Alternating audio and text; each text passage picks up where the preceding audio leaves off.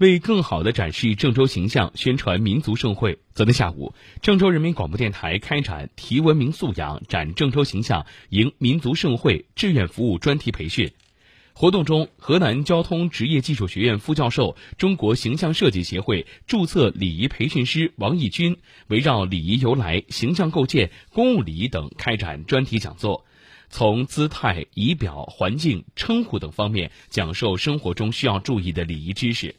大家纷纷表示将通过手中的话筒弘扬中国礼仪文化，并把学到的文明礼仪落实到自己的行动中，争当绿城使者，为全国民族运动会成功举办做出应有的贡献。